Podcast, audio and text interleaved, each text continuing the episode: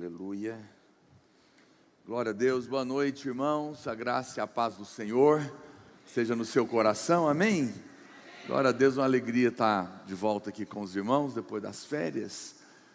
E mas eu quero dizer para você que aqui é o lugar do descanso verdadeiro. Quando nós nos reunimos como igreja para receber da parte do Senhor, e você pode ter certeza que o Senhor tem uma palavra para ministrar o seu coração nessa tarde, nessa noite, e você vai ser muito abençoado em nome de Jesus, amém? Você vai sair daqui desfrutando da paz que a palavra de Deus pode trazer ao seu coração. Ah, nós, nós divulgamos aí a nossa Holy Fest, vai acontecer mês que vem, com certeza, mais uma vez, vai ser uma grande bênção. É sempre um tempo de comunhão né, e de edificação na palavra também, mas é, nós ainda não começamos a divulgar o calendário, mas a gente também vai voltar com o culto dos, do RL Live. E devemos fazer o primeiro, talvez na primeira primeiro final de semana de fevereiro, um mês antes aí mais ou menos da Holy Fest. A gente está definindo ainda qual que vai ser a frequência, se vai ser uma vez por mês, é, mas com certeza nós temos compartilhado e, e vai ser um, algumas coisas que estão no nosso coração, que a gente vai estar tá ministrando para os irmãos, um desejo de realmente estar é, sendo um tempo de, de mover de Deus no nosso meio. Não vamos fazer é, como nós fizemos em outras ocasiões, de promover eventos, nada disso. Nós vamos realmente fazer os cultos de jovens para você, ministrar a palavra, trazer seus amigos para serem alcançados pelo Evangelho, para ser salvo, para Deus mover na sua vida. Então, prepare aí o seu coração, porque eu creio que esse é um ano que o Senhor tem é, movido no nosso coração para isso, nós vamos nos dedicar a realmente edificar as nossas células, nossos líderes, nossos irmãos, e eu creio que haverá uma grande onda de salvação entre nós e de mover de Deus, de chuva abundante, e você vai fazer parte disso. Amém? Pode dizer amém? Glória a Deus. Amém. Eu quero compartilhar é, a palavra de Deus com você. Se eu só é, organizar aqui o meu. Repete para ele não desligar. Amém. Hoje nós queremos compartilhar a palavra de Deus com você, respondendo uma pergunta que muitas, muitos irmãos têm nos feito. Nós recebemos muitas perguntas, muitas dúvidas que os irmãos nos fazem, e essa é uma pergunta que tem sido feita recorrente, que nós entendemos que valeria a pena dedicar uma reunião para responder ela, porque de fato ela é fundamental na nossa vida, que é a capa aí da sua revista. Nós precisamos ainda confessar os nossos pecados, pastor. Uma vez que Jesus morreu na cruz e nos perdoou definitivamente de todos os nossos pecados, ainda um crente precisa confessar pecado? Há pecado na nossa vida, nós pecamos, como que nós lidamos com isso? O que, que isso afeta a nossa caminhada? Hoje nós queremos responder essa pergunta para você e você vai descobrir que ela é fundamental na sua fé, na sua caminhada. E eu quero começar lendo um texto é, da palavra de Deus que está lá em 1 João, capítulo 1, verso 5. É, vamos ler para você entender todo esse texto e ele é fundamental para nós nessa noite. Acompanhe, por favor. 1 João capítulo 1, verso 5. Eu gosto da tradicional, tá bom, os irmãos da Bíblia aí? Deixa na que a gente sempre está acostumado a usar. Ora, a mensagem que da parte dele temos ouvido e vos anunciamos é esta: que Deus é luz e não há nele treva nenhuma. Presta atenção, aqui vou fazer um parênteses. Poucas vezes a Bíblia dá definições de Deus. Aqui João está dando uma definição. A Bíblia não diz que Deus tem luz, ele é a própria luz. Nele não há nem sequer um pontinho mínimo de trevas. Ele é plena luz. Depois ele vai falar que Deus é amor. Deus não simplesmente ama, ele é o próprio amor, é a sua essência. Quem está me entendendo? Então é importante você entender nisso. E a Bíblia diz que ele é essa luz e a Bíblia também diz que nele nós vivemos, existimos e nos movemos. Esse é a nossa é, é, o lugar que nós vivemos. Nós vivemos em plena luz. Ele é a luz, essa luz está em nós e nós vivemos nela, e essa luz, ele também é o amor. Então, quando você está nele, você está na luz, você está no amor. Quem está me entendendo aqui? Tem alguém aqui nessa noite comigo? Aleluia. Você está com cardio goiano quando chove, vai encolhendo. Importante você dizer aleluia. Vamos continuar lendo. Se dissermos que mantemos comunhão com Ele e andarmos nas trevas, mentimos e não praticamos a verdade. Se, porém, andarmos na luz, como Ele está na luz, mantemos comunhão uns com os outros, e o sangue de Jesus, seu Filho, nos purifica de todo pecado. Aleluia. Se dissermos que não temos pecado nenhum, a nós mesmos nos enganamos. Todo mundo sabe que peca. Ainda cometemos pecado por causa da nossa carne. E nos enganamos. Ah, a nós mesmos nos enganamos e a verdade não está em nós. Olha o verso 9.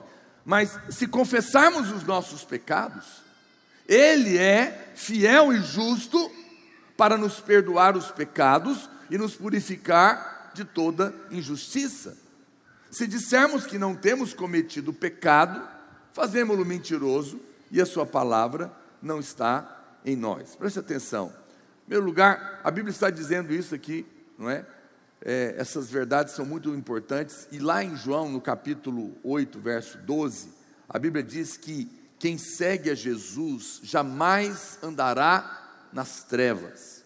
Então, apesar de muitos estarem, às vezes, de olhos fechados, isso não muda a condição de você estar na luz.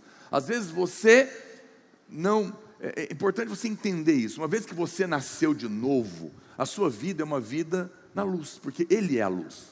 Então, significa que quando você está na sua casa, você está na luz, quando você está no culto, você está na luz, quando você sai para a rua para dirigir ou para pegar um ônibus, você está na luz, e eu sei que você vai falar, talvez já está dentro de você essa pergunta, então, e quando eu peco? Você está na luz também. O seu pecado está na luz também. Diante de Deus, tudo é luz, nada é escondido. Quem está me entendendo? Agora, eu não estou dizendo isso para dizer para você que Deus então está olhando, está vendo e vai te punir. Não, não há, para aqueles que estão nele, nada está oculto. E o que eu estou querendo te dizer é que nem o seu pecado te tira do lugar que você está vivendo, a luz. Nem o pecado tem o poder de te levar para as trevas. Ele está na luz. Agora, ele tem, o pecado traz seus problemas, e, e é isso que eu quero te ajudar a entender como lidar com essa situação. Mas é importante você entender isso, que uma vez que você está em Cristo, você está na luz e nada, nada da sua vida te tira de lá, porque essa é, é a sua geografia espiritual. Quem está me entendendo? Você está nesse lugar, há uma, a, a luz plena, porque nós estamos nele. E a Bíblia está dando essa definição, não é? Ele é luz, e lá no capítulo 5, verso 3, a Bíblia diz que ele é amor. Isso é muito importante, essas duas definições. 1 João, que nós acabamos de ler, capítulo, no capítulo 2, no verso 9, nós temos a verdade do que, de que o amor e a luz são a essência de Deus. Então, se você está na luz, significa que o amor está em você. Amém? porque Deus é amor e Deus é luz. Se eu estou na luz, o amor de Deus está em mim. Mas se você diz, João está dizendo, que você está em Deus, se você diz que está na luz, mas odeia o irmão, aí, aí tem um problema. Aí provavelmente você está dizendo, mas você não é. Porque nós ficamos magoados, ficamos ressentidos, mas o ódio é trevas, e aí não tem como ele viver dentro de nós. Em algum momento isso tem que ser resolvido, porque os filhos de Deus estão andando na luz, porque Atos 17 diz que nele nós vivemos e existimos. Mas então, voltando para esse assunto, é, a verdade fundamental do Evangelho é que, de fato, os nossos pecados foram perdoados e Deus não se lembra mais deles. Isso é um problema resolvido para sempre. Deus pagou os nossos pecados, passados, presentes e até mesmo futuro. Tudo foi pago lá na cruz do Calvário. E sendo assim, a pergunta é: pastor, então um crente deveria confessar os pecados? Essa é uma pergunta recorrente, importante e nós queremos responder. Bom, a primeira coisa que eu quero então compartilhar com você, e por que que isso é importante, é porque você precisa aprender a respeito do perdão dos pecados, para que você viva livre da consciência de pecado.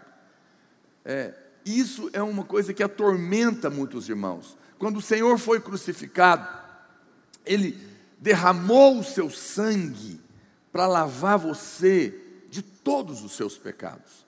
Depois de lavar os seus pecados, a Bíblia diz lá em Hebreus que ele se assentou à direita de Deus. Se assentou à direita de Deus, porque ele terminou, porque ele resolveu todas as coisas.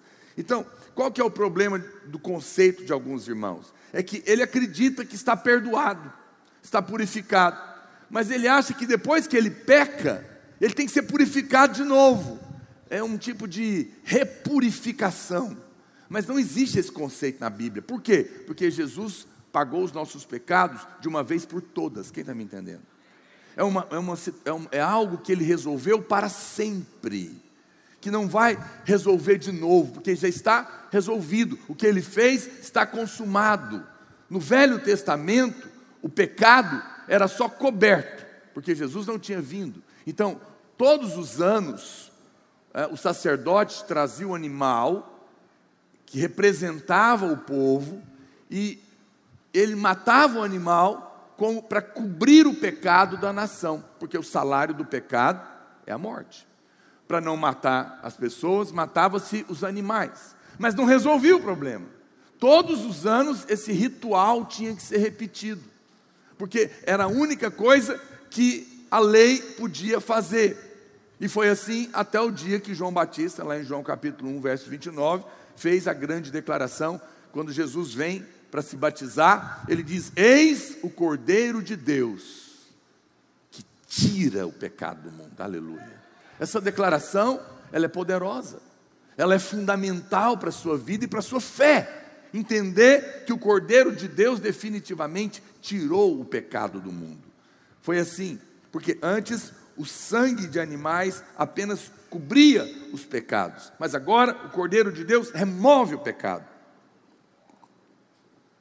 Presta atenção, a lei, ela funcionava mais ou menos assim: todo ano vinha a conta do pecado, mas não tinha como pagar, então passava-se o cartão de crédito, e a dívida estava lá, mas passava o cartão ela tinha que ser paga um dia. Quem está me entendendo? Você sabe quando você passa o cartão, a pessoa que te vendeu não recebe na hora, mas está pago.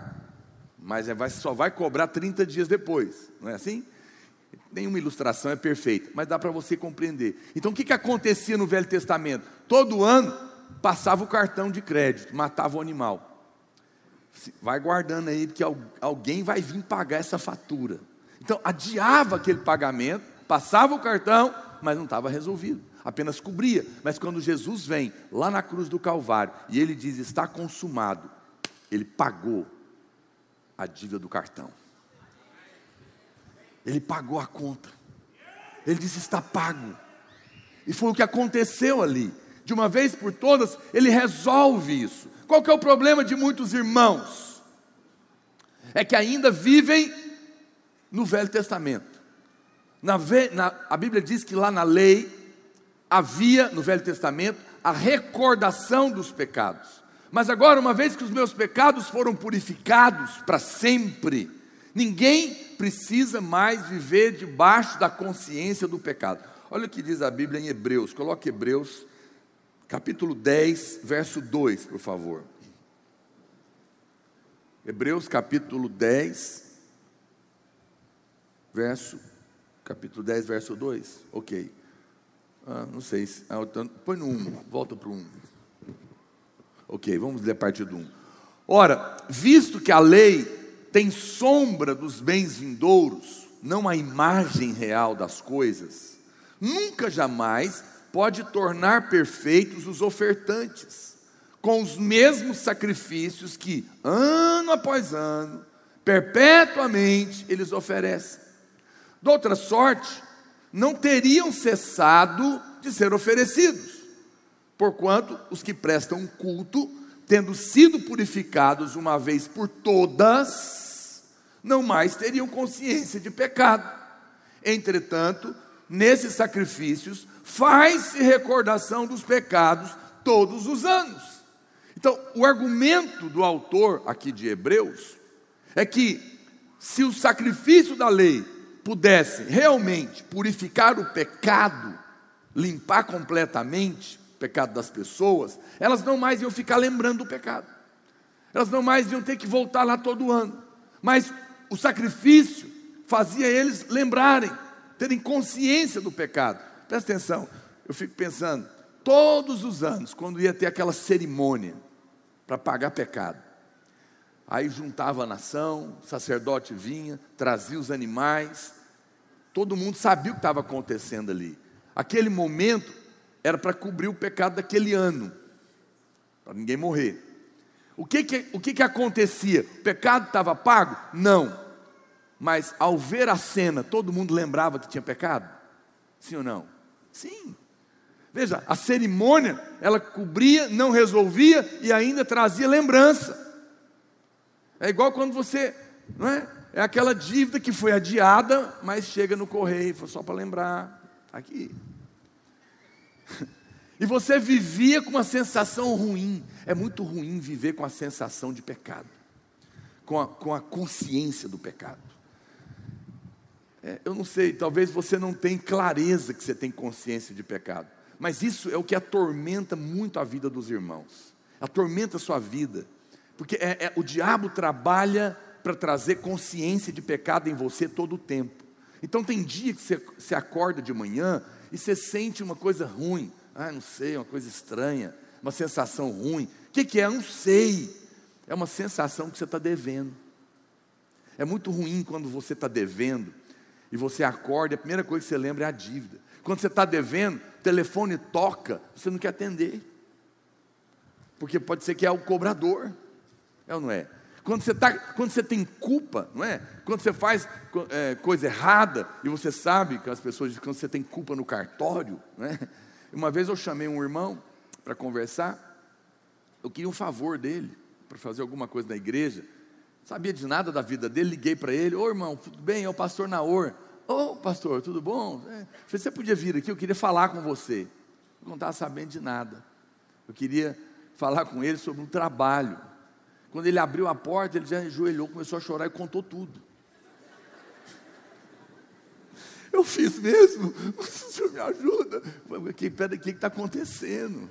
Coitado, ele vivia com a consciência do erro. E quando ele, ele achou que eu tinha descoberto, e que agora eu ia dar uma disciplina para ele, e ele já chegou chorando. Isso é igual aquelas, aquela, quando você entrava no clube com a carteirinha do seu primo. Agora você lembrou, né? Não é? Você já, você já mostrava com a mão tremendo assim. Já confessava que tinha alguma coisa errada. E o sujeito pegava, você quer você mesmo? Hum. É horrível quando você faz uma coisa errada, porque você vive com a consciência de que alguma coisa não vai bem e que vai te pegar. Isso tira a sua paz, quem está me entendendo? Isso perturba a sua vida, isso produz medo em você, isso produz angústia. Olha para cá, é por isso que muitos irmãos não conseguem ter paz, não conseguem dormir, não conseguem viver com alegria, porque estão todo o tempo com a consciência do pecado, porque todos os dias nós erramos. Nós não deveríamos pecar, não precisamos pecar, porque a graça de Deus nos liberta do poder do pecado, pela lei do Espírito da vida em Cristo Jesus, amém? No entanto, o pecado é um fato. E João está dizendo: e se a gente negar, nós somos mentirosos. Se alguém disser que não tem pecado, está mentindo, porque nós sabemos que nós erramos. No entanto, Deus está falando: está pago, por que você está o tempo todo pensando que eu estou querendo cobrar algo de você que eu já paguei? Por que, que você permite essa perturbação na sua vida? Então, a questão aqui de você compreender por revelação de que você está perdoado para sempre, é para que você não viva uma vida atormentada, todo o tempo lembrando as coisas erradas que você fez. Todo o tempo se perguntando: meu Deus, o que, que eu fiz hoje? Será que eu fiz? Será que eu estou certo? Meu Deus, será que eu confessei aquilo? Se eu fiz aquilo outro? Ah, meu, vai virar um inferno a sua vida, porque você vai ficar o tempo todo se vasculhando com a consciência do pecado. O sacrifício de Jesus resolveu completamente, definitivamente, a condenação do pecado. E nós não precisamos mais viver debaixo de consciência de pecado. Não precisamos. A consciência livre de pecado é o resultado natural do sacrifício perfeito do Calvário. Uma vez que a minha dívida está paga para sempre, eu não tenho que ficar lembrando dela mais, porque está resolvida. A palavra consciência aqui não significa, é, obviamente, a consciência de acusação, significa estar ciente do pecado. Eu tenho ciência, entende? É, é, não é que eu, eu vivo ali debaixo daquela listinha, mas o que está falando é que não dá para viver a vida, como eu já vi muitos irmãos viverem, achando que a qualquer momento vai acontecer um acidente, vai pegar uma praga, uma maldição, porque ele está consciente de que peca o tempo todo. E ele está esperando o castigo. Ele está esperando a maldição. Por quê? Presta atenção, amados. Por que, que tem maldição? Por que, que, tem, pe... Por que, que tem morte? Por que, que tem é, todo tipo de praga do inferno na vida? Por causa do pecado. O salário do pecado é a morte. Se você peca, quem é que paga esse salário? É o diabo. O diabo é que paga o salário, ele não atrasa. Então, se você, o salário do pecado é a morte. Logo, quem peca está esperando o pagamento. Por isso fica angustiado. Eu pequei, já vai me pegar. Eu pequei, a maldição vai me pegar. Eu pequei, ele vai pôr uma doença em mim. Uma morte, uma, uma praga, uma enfermidade, uma doença, alguma coisa ruim. Essa é a consciência. Está me entendendo? Mas aonde está aonde, aonde não há pecado, ou aonde o pecado está perdoado para sempre, eu te pergunto, tem maldição? Diga com mais convicção. Se há pecado, tem maldição. Mas e se não há pecado? Ou se o pecado está pago, tem maldição? Tem morte? Tem miséria? Tem opressão? O seu pecado está perdoado para sempre. Jesus disse está consumado, sim ou não? Então você, apesar de pecar, não tem dívida. Eu sei que parece estranho. Eu vou explicar. Pastor, pois é, como é que é isso? É porque as suas ações não mudam a sua realidade. Crianças de dois anos, às vezes, comem fezes, achando que é biscoito. Horror. Elas vão no vaso fazem coisas estranhas.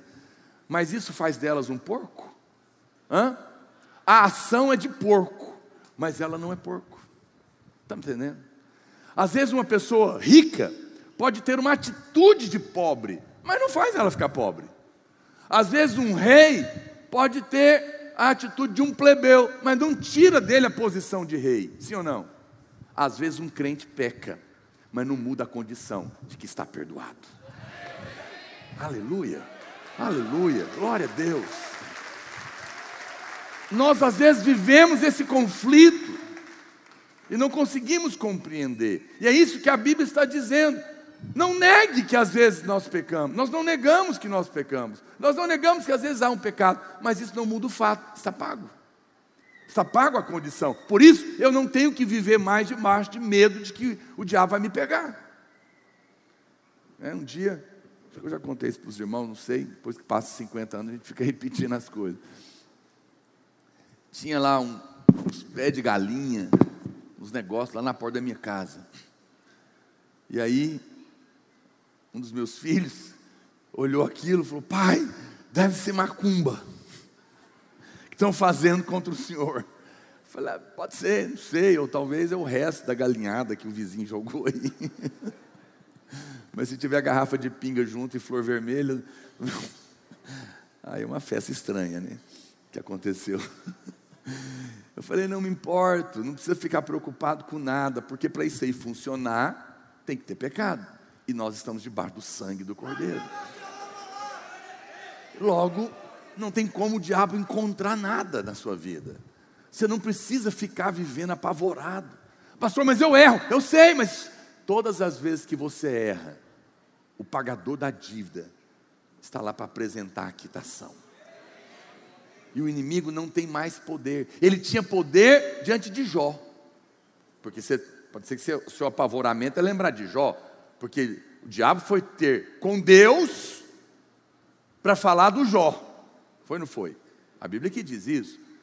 E, foi, e falou para ele: claro, você dá tudo para ele, deixa eu tocar nele, nas coisas dele, na família dele, vamos ver se ele não blasfema. E a Bíblia diz que Deus permitiu, e o diabo realmente matou a família de Jó, jogou ele na miséria, pôs uma doença terrível nele. E você fala, pois é, pastor, e vai que o diabo vai lá falar com Deus a meu respeito. Eu estou lascado, porque só ele e eu sei os meus erros. Pois então, amado, presta atenção, a história de Jó é antes de Jesus. Agora, a Bíblia diz que quando Jesus vem, ele criou pelo seu sangue um novo e vivo caminho. Sabe o que significa isso? É que do caminho até Deus agora tem um sangue na estrada. Para chegar diante de Deus, tem que passar pelo sangue. O sangue dele que foi derramado para pagar o seu pecado e o meu. Aí o diabo fala: Eu vou lá falar com Deus sobre, sobre a, a, a Paula. Eu estou com a listinha dos pecados dela. E eu recebi uma encomenda de macumba, de vela de galinha preta e pinga. e eu vou lá requerer as maldições que me encomendaram no terreiro. Credo, pastor, né? Você já está aí fazendo sinal da cruz, com medo. Tem irmãos que vivem com medo. Meu Deus, o Senhor vai te libertar nessa noite de todo medo. Eu estou imaginando, imagina a cena comigo. O diabo recebeu um trabalho de macumba, não está sabendo que é. Ele não está sabendo que você é crente. Mas alguém fez um trabalho de macumba para te matar, para jogar uma praga em você. Ofereceu lá para o Exu, não sei das quantas. E agora o Exu fala: Eu vou lá requerer a vida do fulano.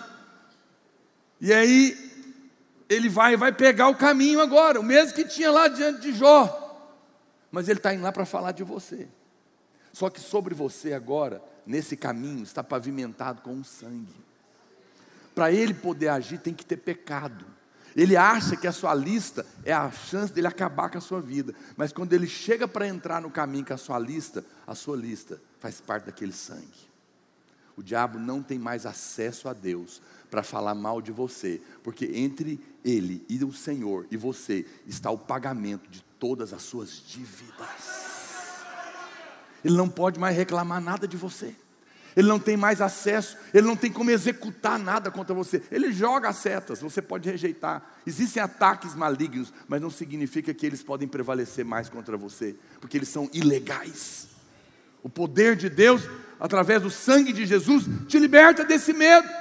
E você precisa viver livre dessa consciência. Na lei, fazia-se recordação do pecado, mas hoje fazemos recordação do perdão Vou repetir, olha para cá, você colocar no seu Instagram. A lei te faz recordar do seu pecado. O evangelho te faz recordar do perdão. Não viva com consciência de pecado, viva com consciência de perdão. Todas as vezes que o diabo vier te lembrar do seu erro, lembra ele o que o sangue fez por você.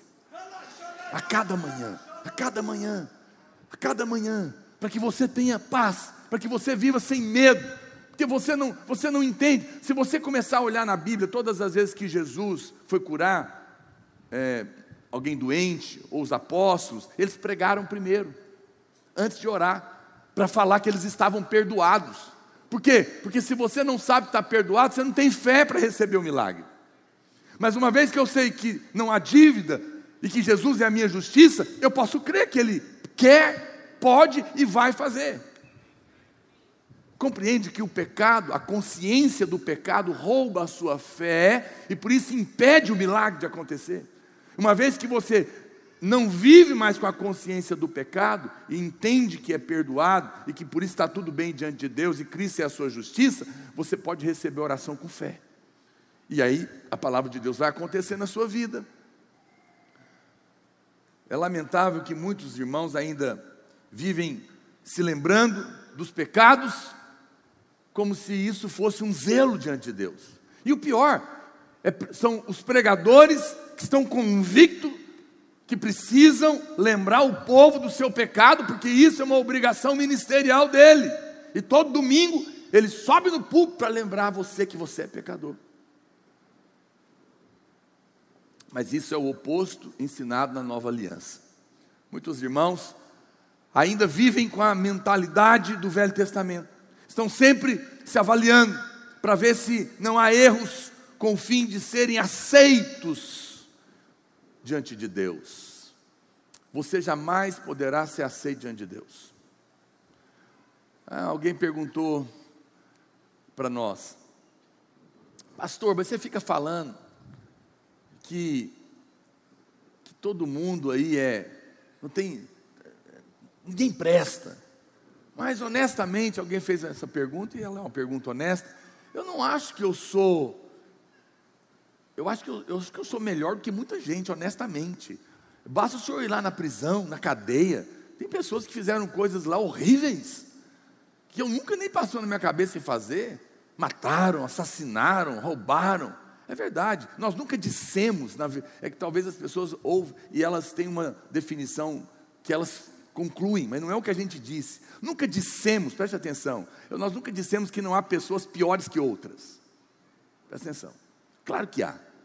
E, é muito provável que talvez você pense isso também, honestamente, de si mesmo, e é muito provável que você é mesmo melhor do que muita gente, que você é gente boa. Mas o que você precisa entender quando nós ensinamos que não há nenhum que, que possa chegar diante de Deus.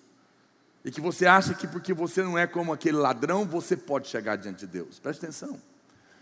É porque, vou dar um exemplo. É como Deus chegasse aqui hoje e falasse o seguinte: gente, se alguém quiser ser salvo, a, a, o teste para ser aprovado é que você tem que saltar, você tem que dar um salto, ser capaz de saltar 10 quilômetros de altura ok? Se alguém for capaz de saltar 10 quilômetros de altura, pode entrar no céu.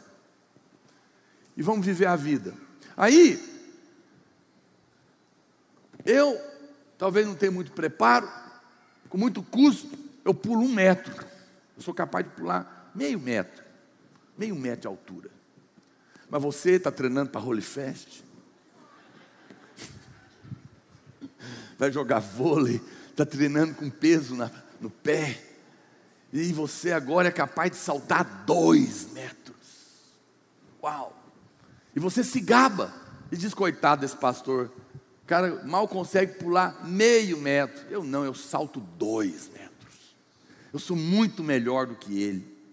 Ele precisa de ajuda. Ele salta muito mais do que eu, sim ou não? Sim. Mas agora, nós ficamos sabendo que tem um jogador de basquete nos Estados Unidos que salta quatro metros. Uau, podemos chamar esse cara para vir dar um curso para nós aqui na videira, para fazer um mindset conosco. De salto. Porque o cara salta quatro metros e o pastor da igreja salta meio. Miserável. Mas agora nós ficamos sabendo que tem o salto com vara salto olímpico e que você é capaz de saltar, quanto que salta com vara? Hã? Sete? Sete metros. Puxa vida. Salto com vara, é incrível. E tem um irmão aqui que está saltando com vara, e ele está saltando sete metros. Ele é muito melhor do que eu que salto meio, sim ou não? Mas diante de dez quilômetros, faz sentido comparar? Você está me entendendo o que eu quero dizer? O ladrão não presta, não. Você, você presta muito mais do que ele, mas você está longe de saltar 10 quilômetros, querido. Você está entendendo? É melhor você largar esse negócio de saltar e chamar aquele que lá na cruz, quando ergueu a mão, ele imediatamente foi como um foguete de 10 quilômetros e atingiu a condição para entrar no céu. Cristo deu o salto definitivo que homem nenhum era capaz de saltar. E porque você está nele, a condição foi cumprida. Por isso você não precisa se comparar se você é pior ou melhor, porque o melhor dos homens está longe de saltar os 10, os 10 quilômetros. Mas em Cristo nós somos aceitos. Eu não preciso mais ficar procurando em mim as condições para ser aceito diante de Deus, porque eu nunca serei. Para com isso. Você é aceito porque você está nele. E ele é perfeito. Ele cumpriu todas as condições no seu lugar. E ele pagou os seus defeitos e os seus erros pelo seu sangue. Quem está me entendendo? Então, compreender essa obra consumada te livra da consciência do pecado e te dá consciência de perdão. Todas as vezes que o inimigo de manhã vem me acusar, mas você fez isso, você fez aquilo, você esqueceu daquilo outro, você não foi um bom pai, você não foi um bom marido, você não foi um bom líder, você não foi um bom pastor, você não orou o suficiente, você não pagou suas contas em dia, você não estudou, devia estudar para o Enem, você não sei o que, que tem, e faz aquela lista e você vai ficando pesado, acusado, angustiado. Você, ele está querendo fazer o que todos os dias? Trazer a consciência de pecado. Ele é o acusador. Acusador de quê? Dos seus erros. Ele é o acusador dos nossos. O diabo mata, o diabo rouba, mas a Bíblia chama ele de acusador. Porque essa é a especialidade dele. A Bíblia fala que ele nos acusa de dia e de noite. Para te lembrar, para te trazer consciência de que você é um cara errado, uma menina errada, então as coisas não vão dar certo para você. Mas o Evangelho vem cá para te dizer: todas as vezes que o acusador apresentar a conta, escreve embaixo da dívida, da notinha de dívida, pago, lavado, quitado pelo sangue do Cordeiro. Viva todos os dias com a consciência, de manhã e de noite, de dia, todo o tempo, lembra que você é perdoado. Essa consciência vai produzir fé em você. E ela vai destruir a consciência do diabo que o diabo está tentando trazer. Ao ficar lembrando os seus pecados, sabe o que você está falando? Ixi, eu acho que o meu negócio aqui soltou. Vamos ver se vai dar certo. Eu fico mexendo. É, ao ficar lembrando, eu acho que deu problema. Ficou ruim, ficou? Vou pegar o microfone aqui. O, o irmão vem. Som. Vem aqui arrumar para mim, Mar, que eu devo ter aprontado alguma confusão. Quando você fica lembrando é, dos seus pecados, você está dizendo que o sangue de Jesus não tirou o seu pecado definitivamente. Deixa eu colocar aqui, que ele vai, ele vai arrumar para mim. Esse negócio muito sensível para esse pessoal aqui de Goiás não funciona. A gente mexe com gado, né?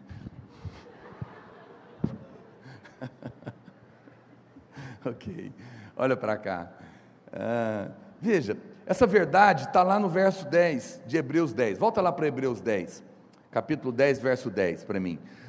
Nessa vontade é que temos sido santificados mediante a oferta do corpo de Jesus Cristo uma vez por todas. Ora, todo sacerdote se apresenta dia após dia a exercer o serviço sagrado e a oferecer muitas vezes os mesmos sacrifícios que nunca jamais podem remover pecados.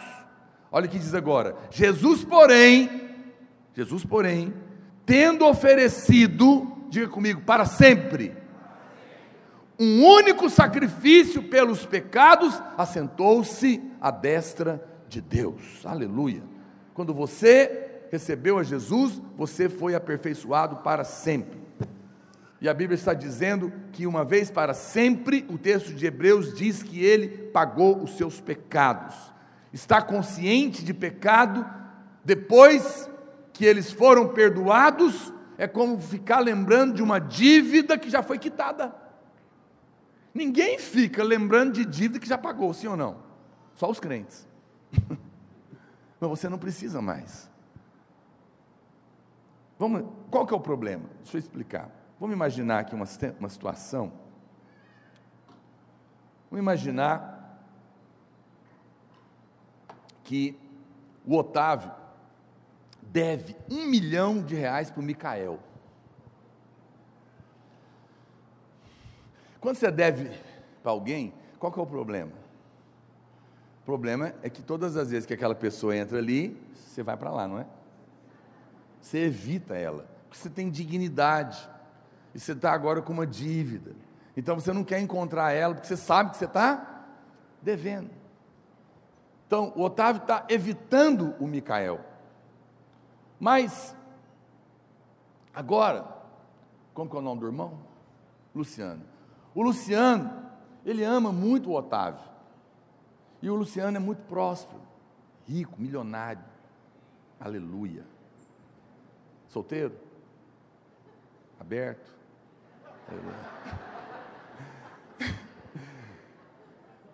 O Luciano resolveu pagar a conta do Otávio para o Micael. E ele vai lá, procura o Micael, e ele fala: Micael, está aqui, está pago a conta do Otávio. Só que o Luciano está saindo de viagem, vai para uma terra distante, como diz a Bíblia não vai dar tempo de contar para o Otávio que está tudo certo, que ele não precisa te evitar mais, que já pagou a conta. Aí você pede para o irmão, como você chama? Gabriel. Gabriel, eu estou saindo de viagem, eu já paguei a conta do Otávio para o Micael, mas eu não tive tempo para avisar. Faz um favor para mim, avisa o Otávio está pago. Sim ou não? Quem está me entendendo? Então está tudo certo. Mas qual o problema? O Gabriel esqueceu de avisar. Ele ficou atarefado, ele teve muitas coisas para fazer e não avisou. Você sabe por que, que as pessoas às vezes não querem orar? Porque elas estão evitando, por causa da consciência do pecado. Elas não querem aproximar de Deus, porque toda vez que a gente deve, a gente afasta. Sabe, Deus pagou a dívida do mundo e ele subiu e falou para a gente: avisa eles que eu perdoei, que eu paguei. Mas às vezes a gente fica envolvido com tanta coisa e a gente esquece de avisar para os nossos amigos e parentes que Jesus já pagou a conta deles e que eles não precisam mais ficar longe de Deus. Mas o Senhor está nos lembrando, nesses dias, nós vamos contar para as pessoas que a dívida está paga. E aí, o que, que acontece? Acontece é que o Luciano volta e ele encontra o Otávio e ri para o Otávio, porque está tudo bem. Não é? A dívida está paga. Não, desculpa. É o Micael que, o Micael que devia, você está viajando. O Micael é que tinha o um problema com o Otávio, sim ou não? Mas a dívida agora está paga? Está tudo certo para o Micael? Mas o Otávio está sabendo? Não. Qual o problema? O Micael encontra o Otávio e ri para ele. Tudo bom, Otávio? O que, que o Otávio pensa? Esse cara ele deve estar tá ironizando comigo, porque eu devo ele. Essa risadinha dele, o que, que significa? E continua evitando, porque não sabe. Até o, o dia que o Gabriel fala: Nossa, eu esqueci de contar para o Otávio. E ele vai e fala: Otávio, sabe, o Luciano, ele pagou a sua dívida com o Micael. E eu esqueci de te avisar, está tudo certo. Nesse momento, o que, que acontece? a consciência da dívida sai do coração do Otávio e ele pode restaurar a comunhão com Micael. Agora, se ele não acreditar, se ele ficar falando, não, cadê o recibo? Por que, que o Luciano ia fazer isso? Hum, quem faz isso? Mas não é assim que algumas pessoas falam? Esse evangelho que esses pastores da videira pregam, não sei não. Cadê o pagamento? O recibo do banco? Jesus pagou. Hum, e continua com a dívida paga, vivendo com consciência de dívida. Que miséria. Que o Senhor te abra os olhos, querido, para que você creia que Jesus já pagou, e eu estou aqui nessa noite para te contar, está tudo bem, aproxima dele de volta, o relacionamento está restaurado, porque a dívida está paga, aleluia, amém, meu querido? Quem está me entendendo, diga glória a Deus.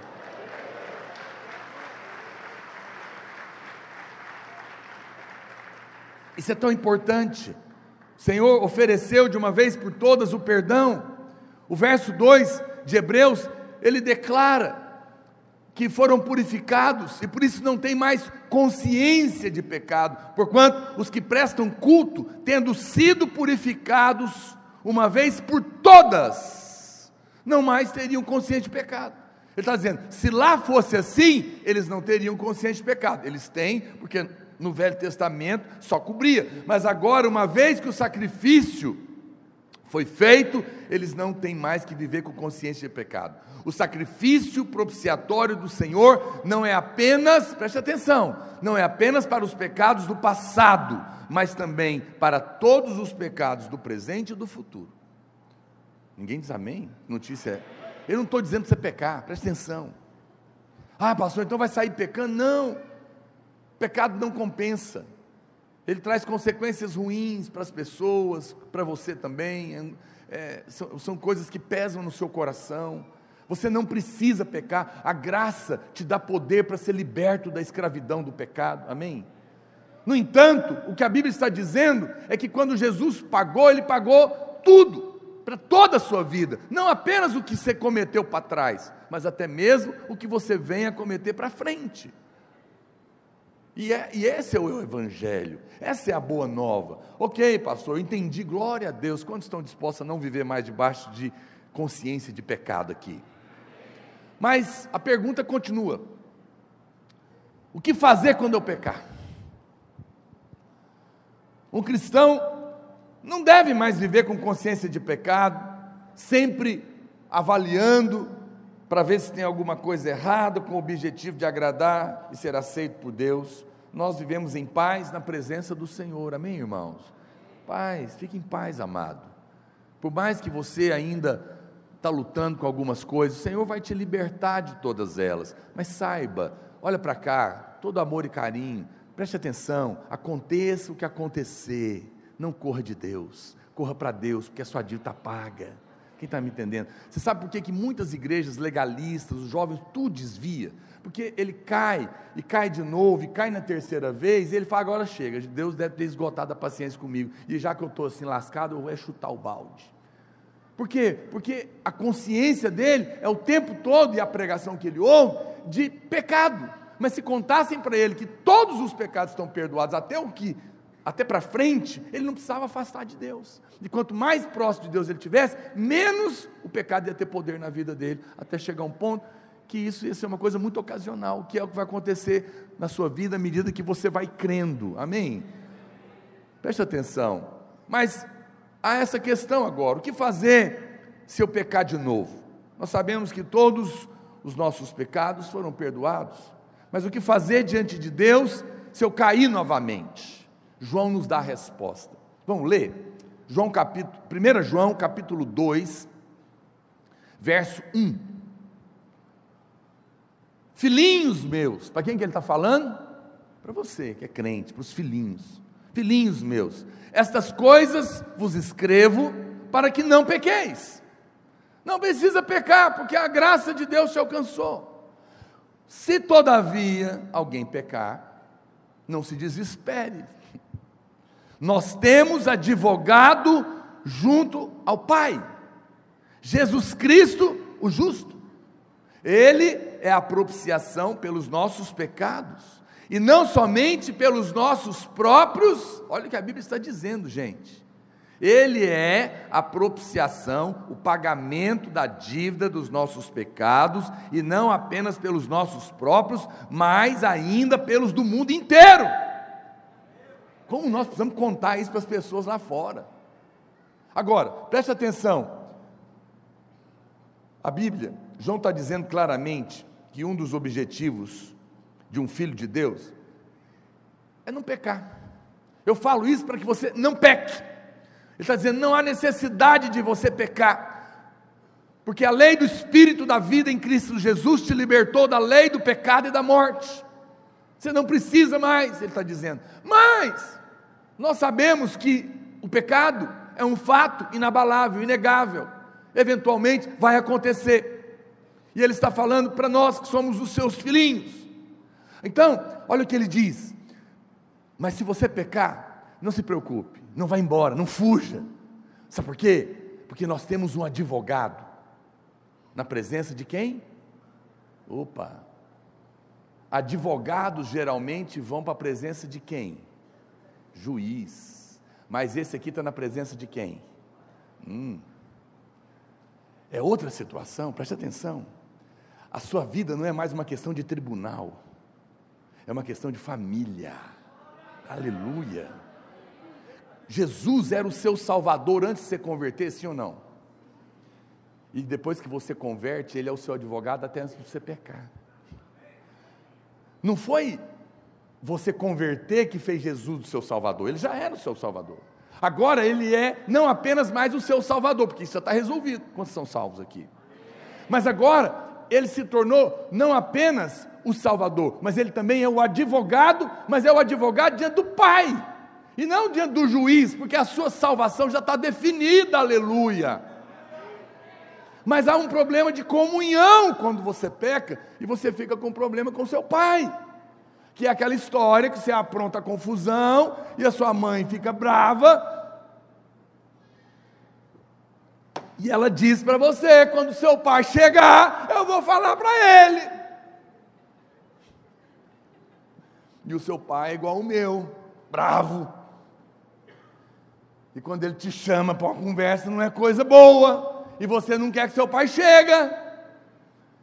Quem erra, tem pai bravo e mãe que conta para ele, não quer conversar com o pai. É por isso que tem muito crente que não quer orar. Porque ele acha que é igual na casa dele. Mas e quando alguém conta e fala: Olha, olha para cá, tem que te contar uma história. Você aprontou, ok? Vamos mudar? É, não, é a mesma história. Você aprontou. O seu pai é reto. Ele trata as coisas. E agora você tem que encontrar com ele, porque sua mãe contou para ele. E o seu pai liga, então você não quer que ele apareça. É por isso que muitos irmãos, como eu disse, não querem ter a comunhão com Deus. Mas imagine só se o seu pai liga, seu pai chega, melhor dizendo, você não está em casa, mas você está sabendo. E quando você chega, você fala, estou lascado. E você não quer encontrar seu pai.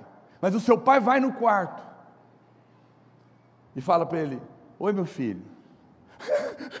Calma, está tudo bem. Como está tudo bem? O seu irmão mais velho te ama muito. Você aprontou, mas ele falou para mim: pode bater em mim no lugar dele. Foi isso que aconteceu com você. Você aprontou, mas o irmão mais velho apanhou no seu lugar agora você não precisa ter medo mais de se aproximar do seu pai, porque o advogado está na presença dele. Ele está lá, não é para te defender com argumentos infantis. O que você acha que Jesus está falando para Deus sobre você? Ele é o advogado na presença do Pai se você pecar. Você pecou, agora tem um problema, mas tem um advogado na presença do Pai. Você acha que Jesus está falando lá, ô oh, Senhor, não leva mal o Otávio, não ele pecou, mas é porque ele não sabia direito. Ô, oh, Senhor, não leva mal, não, é porque o Luciano, ele ainda é novo, Senhor. Não, pai, o Gabriel pecou, mas tem paciência, porque a tentação, tadinho, foi muito dura para ele, ele não conseguiu. Você acha que Jesus está falando é isso? Não, olha para cá, a defesa de Jesus não tem nada a ver com, com você. Não, o que ele está lá dizendo é: ele pecou, mas eu estou aqui para te lembrar, eu paguei eu sou o propiciador das suas dívidas. Ele está lá todo o tempo, continuamente na presença do Pai, para que o Pai não precise mais tratar nada com você, porque Ele está lá para lembrar: eu paguei tudo. Aleluia! Agora você tem alegria saber que o Pai está voltando para casa. Hoje a gente pode cantar aquela música, né? Meu advogado é o meu Senhor. Mas preste atenção. A defesa está baseada na obra consumada. Foi um sacrifício perfeito. E com esse sacrifício é mostrado a Deus e Ele não tem que nos punir mais. Veja, não é necessário confessar para Jesus se tornar o seu advogado, ele já é. A confissão é outra coisa, mas ele já é o seu advogado. No momento em que nós pecamos, naquele exato momento, o Senhor já está nos defendendo, mostrando ao Pai a obra consumada na cruz. Imediatamente. A Bíblia mostra que nesse versículo de 1 João capítulo 1, verso 9, que o sangue do Senhor Jesus, volta lá para mim, 1 João 1, 9. Se confessarmos os nossos pecados, Ele é fiel e justo para nos perdoar os pecados e nos purificar de toda injustiça. Veja, a Bíblia diz que o sangue, o sangue do Senhor Jesus, está continuamente diante dele. Você tem que entender o que Jesus está fazendo. É, você ter uma, uma visão do que eu estou querendo te dizer. Olha para cá. Ele está dizendo, eu falo isso para você não pecar. Mas se pecar, entenda uma coisa: o meu sangue, ele é contínuo na sua vida. É como se fosse um fluxo de pagamento que nunca para. É como se você, é como se estivesse uma cachoeira do sangue de Jesus sobre a sua vida. Você errou de novo, mas a cachoeira não para. Você errou outra vez, mas o perdão está lá, porque todo o tempo está pago, está constante, é contínuo na presença do Pai, para lembrar que a sua dívida está paga. Então você não precisa ficar com medo, porque aconteceu novamente. A obra consumada na cruz é de uma vez por todas. Bem, e pastor, mas então, o que, que eu faço? E sobre a confissão, o que, que eu devo fazer? Confesse que já está perdoado por causa do sangue. O perdão dos nossos pecados, preste atenção, está totalmente baseado no sangue de Jesus. A confissão em si mesma não tem poder. Pessoas que não são nascidas de novo, às vezes confessam pecado, sim ou não? Eles dizem, não, realmente eu fiz, eu errei, foi mal. Mas eu pergunto para você, isso faz com que o pecado dele seja perdoado? Não. Só tem valor na vida, o, o perdão de Jesus só vale para quem aceitou ele, nasceu de novo. Sim ou não? Então, confessar não paga o pecado, o que paga o pecado é o sangue. Está me entendendo? Então, eu estou te construindo o seu entendimento. Não é o fato de você confessar que vai fazer você ser perdoado. Perdoado você já é. Perdoado você já é. Pastor, então por que, que eu tenho que confessar? Porque você, você diz, você não nega. Porque se você não reconhecer que errou, você está dizendo que não precisa do sangue. Aí não tem efeito na sua vida. Então, eu digo, Senhor, realmente eu pequei. Eu sei que eu não precisava, não queria, acabei pecando. O Senhor me ajuda para que isso não aconteça mais. Mas eu sei que o Senhor já me perdoou. E eu te louvo por isso. Veja, eu não neguei o meu pecado, mas eu, eu fiz a confissão confessando o perdão, nunca confessando a acusação. Tem muitos irmãos que eles vão falar sobre isso com Deus e ele fica remoendo. Eu realmente não presto, Deus, eu sou miserável, você tem que me matar mesmo, me leva. Mas isso está errado, isso só produz mais condenação na sua vida. Você confessa o perdão de Deus diante dele. Você fala, eu reconheço que eu errei. Por que, que eu preciso confessar? Veja, João não disse que confissão é pedir perdão para Deus, ele diz que nós precisamos reconhecer o pecado e tratar ele. Você tem que chamar pecado de pecado. Eu pequei, isso aqui é pecado, eu não nego mas eu reconheço.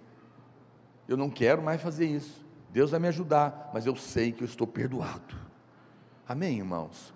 A nossa confissão é o reconhecimento. Não é, não é que você vai fazer uma listinha. Se você for fazer uma listinha todo dia de tudo que você pecou no dia, você vai ficar louco. E nem vai lembrar de tudo. É ou não é? E nem sabe. Você tem muito pecado que você comete que você nem sabe. Vamos dar, outra, vamos dar outro exemplo? Vamos voltar aqui no nessa dupla abençoada. Luciano, milionário, nosso milionário. Gosta muito do Gabriel. Não, vamos voltar, quem estava devendo era ele, né? Era o Otávio. O Otávio está devendo um milhão. O Luciano é primo dele, estava longe, ganhou na loteria, ficou milionário. E veio visitar o Otávio. E ficou sabendo que o Otávio está devendo um milhão de reais na empresa e na vida. E ele falou: Não, para com isso. Por que você está angustiado? meu primo, agora eu estou rico, milionário, eu vou pagar essa dívida para você. Pode ficar tranquilo que eu vou conversar com o seu contador. E aí você vai lá e faz uma reunião com o contador. Só que na hora que você faz a reunião, ele está achando que está devendo um milhão. Mas na hora que vocês vão puxar a dívida, está devendo muitas coisas que ele não sabia. Mas muitas outras. Imposto disso, imposto daquilo, imposto daquilo outro. E juro, e multa. E outras coisas, processos. Ele não sabia tudo, não. Ele achou que era um milhão, mas era quatro milhões. E aí você só fala para ele, ó, fica em paz, está tudo resolvido, viu? Está tudo pago. E o Otávio fica maravilhado com aquilo, encontra o contador dele, escuta, é verdade? Não é, ele pagou. E aí, então, aquele um milhão não devo mais, não, você não deve mais nenhum e nem os quatro. Como assim quatro? É. Deus não pagou a sua dívida segundo o seu conhecimento de dívida, mas Ele pagou a sua dívida segundo o conhecimento dele da sua dívida. Você nem sabia o tamanho da sua dívida. Era, Deus sabia. Mas ele pagou segundo o conhecimento dele, não o seu. O seu perdão é muito mais amplo. Quem está me entendendo? E é por isso que João está dizendo que nós confessamos. Então, quando a gente confessa o pecado, não é que eu faço uma listinha, porque a minha listinha não seria suficiente. Eu faço como o filho pródigo que voltou para casa e falou o que para o pai? Pai, pequei contra o Senhor. Tem misericórdia de mim. Não foi isso que ele disse? Ele apenas reconheceu que peca. Ele não fez uma listinha. Ah, eu fui, fui no prostíbulo, eu gastei com bebida, com prostituta, com festa. Eh, não, ele chegou e admitiu. Então, quando a Bíblia está falando de confissão, ele está dizendo: não negue que você erra, porque se você negar, a justiça própria está na sua vida e você perde o favor. Reconheça: Deus não devia, errei, sei que não preciso, me ajuda a parar com isso, mas eu sei que o Senhor me perdoou e eu te agradeço. Essa é a confissão do Novo Testamento. Quem está me entendendo? É uma confissão que não vai trazer fardo nas suas costas, mas que vai trazer o verdadeiro e genuíno poder da reconciliação no seu coração. O Senhor removeu completamente. E isso é poderoso. Nós, agora, não pense que, porque isso é importante você saber, porque pecados que você não sabe teriam consciência, eh, teriam é, é, efeitos na sua vida também. A Bíblia diz que uma vez o, os gibionitas estavam com medo do, da, estavam com medo de, do povo de Israel, que estava, eles estavam destruindo todas as nações ali nas guerras, e eles disfarçaram, vestiram de roupas usadas, colocaram pão mofado na mochila e foram lá e fizeram uma aliança com Josué. Falaram, oh, a gente vem de longe, não mata a gente não, nós somos um povo assim. E aí, não, claro, tudo bem, eles enganaram eles, mas fizeram aliança, e Deus tomou isso como verdadeiro. Então Israel não poderia mais destruir os gibeonitas. Mas aí, estava acontecendo fome em Israel no tempo do rei Davi. Davi vai falar com o Senhor, fala, Senhor, por que está tendo essa, essa fome aqui? Qual que é o problema? Deus falou, tem pecado aí. Mas qual pecado? o pecado que Saul tinha cometido, mas que Davi não sabia, porque Saul, quando foi rei, descobriu que os gibeonitas tinham feito uma aliança enganando, falou: não, esse negócio não vai valer, não, vamos lá e, e foram lá e mataram os gibeonitas. E aquilo foi um pecado, porque eles não podiam fazer isso, porque tinha uma aliança. E Deus falou: Você não sabia, Davi, era um pecado da nação que estava escondido, você não sabia, mas tem consequência. Aí Davi conserta, faz o sacrifício. Veja, o pecado da ignorância também causaria problemas para você. Mas porque Jesus pagou a sua dívida com base no que ele sabe da sua dívida e não sobre o que você sabe, mesmo os pecados que você nem imagina, está pago também. E isso pode trazer paz no seu coração.